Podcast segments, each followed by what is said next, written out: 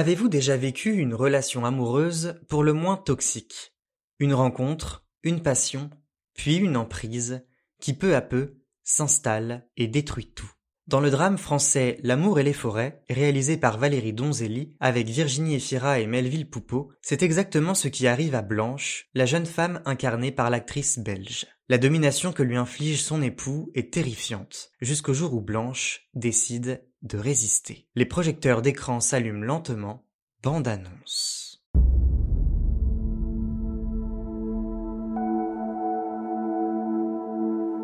Folle de lui. Eh bien oui, je parle fort parce que je suis heureux et j'ai envie de le crier. Il était d'une tendresse infinie. Oh, je t'aime. J'aime tout. Moi aussi. C'est plus sage d'attendre un peu. À mon âge, moi j'ai plus envie d'être sage. Bon, t'es sûr que tu vas pas regretter de faire tout ça pour moi? Ah, j'échange la mer contre les forêts. Et l'amour?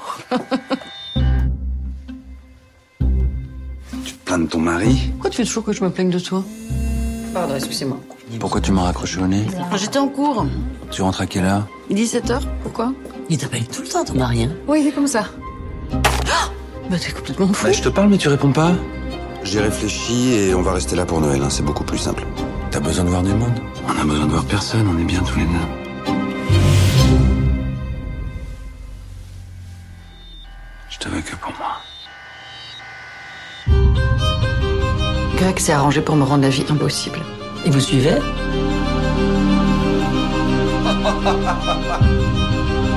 T'étais où? Je veux que tu répondes à la moindre de mes questions. T'étais où? Oh Blanche, je t'aime tellement. Je vous préviens, le chemin va être long.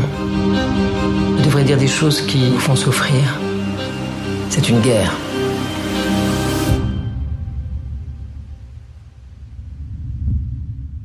L'amour et les forêts fait l'effet d'un coup de poing dans le ventre. Il est de ces films qui marquent et qui tiennent un propos du début à la fin.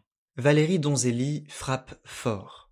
L'emprise conjugale qu'elle fait naître à l'écran, à travers les interprétations de Virginie Efira et Melville Poupeau, est simplement glaçante. Parlons tout de suite de ces acteurs, justement. Ils portent à eux deux le film, essentiellement parce que leur duo fonctionne bien. Virginie Efira s'appuie sur son expressivité pour partager ses tracas et ses souffrances aux spectateurs. Et c'est particulièrement réussi. Aucune émotion ne paraît surjouée chez elle, et son visage devient vite une boussole pour le public. Tantôt la peur, tantôt l'effroi, tantôt la joie qui ne dure pas. La vie avec Greg, joué par Melville Poupeau, n'est pas toujours facile pour Blanche, si bien que la jeune femme déchante très vite. Éloignée de sa sœur jumelle et de sa mère, elle a suivi cet homme, rencontré plusieurs années plus tôt, dont elle était tombée sous le charme. Très vite, il y a eu le mariage, puis les enfants. Tout semble sourire au couple, jusqu'à ce que Greg montre des premiers signes de jalousie. Pour lui, c'est simple, Blanche est à lui. Sa femme, c'est sa chose, son objet, sa propriété. Dans la peau de l'époux dominateur et psychopathe, Melville Poupeau livre une partition convaincante. Son personnage, Greg, est viscéralement détestable. Il fait vivre un enfer à sa femme, en la fliquant jour et nuit. Il ne fait que l'appeler sur son téléphone, lui demande tout le temps ce qu'elle fait et avec qui elle est. Au début, Blanche semble touchée par ses attentions, ses petits gestes. Mais cela ne dure pas. Ce basculement se ressent, bien sûr, au niveau de l'histoire, mais aussi du point de vue de la réalisation. La palette de couleurs et de teintes visibles à l'écran est sensiblement différente. Dans la première demi-heure du film, le rouge domine. Il représente le bonheur du couple qui se languit dans une candeur innocente. Blanche vient d'épouser un homme magnifique pour qui elle ressent un véritable amour. Ne dit-on pas que le rouge est la couleur de la passion? Les scènes d'intimité et de contact sont souvent représentées par des nuances de rouge. Le blanc et le beige sont aussi deux couleurs bien présentes au début du film. Symbole d'une nouvelle vie pour Blanche, le blanc et le beige s'affadissent et disparaissent. Alors que Greg commence à alourdir son emprise sur sa femme, le rouge laisse la place au bleu. Le ton du film, en même temps que ses couleurs, s'assombrit. Le vert et le bleu font office de descente aux enfers pour Blanche. Elle perçoit peu à peu le vrai visage de son mari. Visuellement, les couleurs sont assez épurées et donne au film une vibe années 70-80. Le travail autour de l'esthétique du film est pointilleux. La cruauté de Greg est sans limite. En clair, son objectif, c'est d'empêcher sa femme d'avoir une vie sociale. Blanche est professeure. Le simple fait de se faire raccompagner par sa collègue, Delphine, prof d'histoire, jouée par Roman Boringer, lui suscite de l'inquiétude. Que va dire Greg s'il sait que je n'ai pas pris le bus pour rentrer à la maison, comme c'est le cas tous les jours?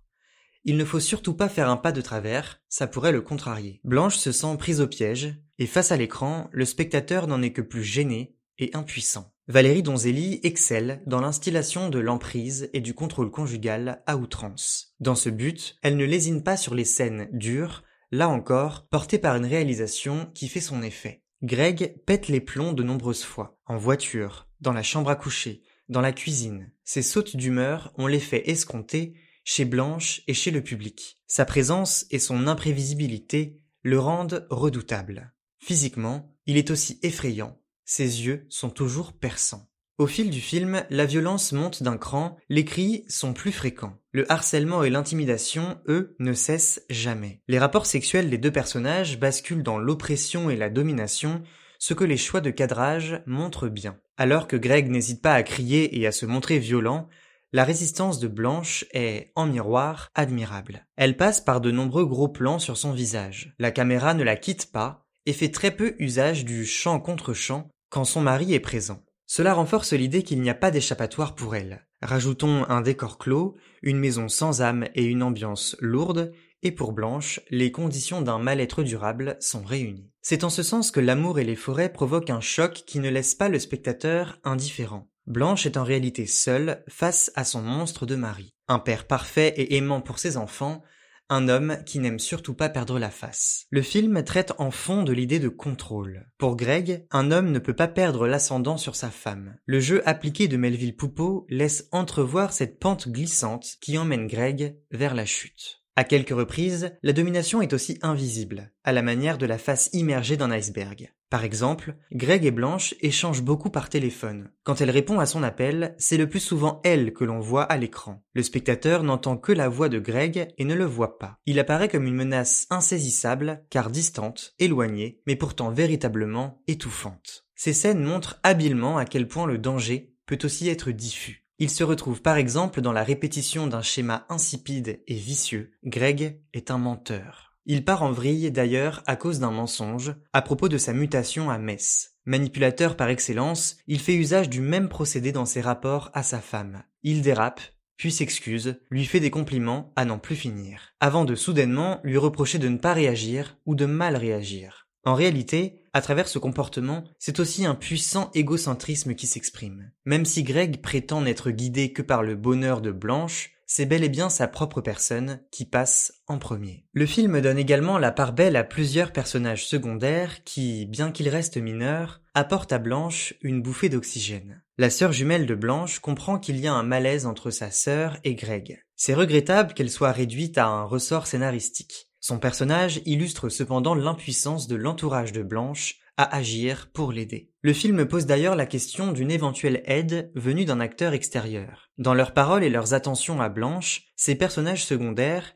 des femmes pour l'essentiel, souhaitent l'aider sans se montrer intrusive. Cette retenue contraste avec le comportement de Greg. C'est comme si seules les femmes étaient capables de reconnaître à Blanche le droit à son intimité. Le personnage de Candice, par exemple, incarné par Virginie Ledoyen, se fait discret mais apporte beaucoup à Blanche. Au fait, que viennent faire les forêts dans cette histoire? Elles représentent un havre de paix et de liberté pour Blanche, une escapade vers une vie meilleure. Au vu du film, on réalise que son titre peut se comprendre comme l'expression d'une promesse à moitié respectée ou d'un rendez-vous manqué. Blanche a eu les forêts, mais pas l'amour. Sans trop en dire sur l'intrigue, l'apparition d'un second personnage masculin dans la deuxième partie du film l'emmène vers une autre direction. Il permet de découvrir une autre Blanche qui connaît pour la première fois un bonheur sincère et épanoui. Dès qu'il apparaît à l'écran, le changement de ton se fait remarquer. La lumière envahit l'espace, tandis que les instants en question sont enveloppés d'une musique originale, voluptueuse.